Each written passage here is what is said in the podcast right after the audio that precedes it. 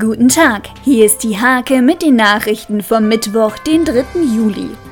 In Holtorf entsteht neben Vogelers Haus ein Mehrgenerationenhaus. Der erste Spatenstich wurde dafür jetzt gesetzt. Das Haus mit einer angebundenen Großpflegetagestelle soll im März 2020 eröffnen. Kostenpunkt 600.000 Euro. Im Dino-Park Mönchehagen werden erstmals europäische Raubdinosaurierfunde gezeigt. Neben Nachbildungen gibt es zudem Originalfossilien. Die Ausstellung unter dem Titel The Big Five ist bis Ende September zu sehen.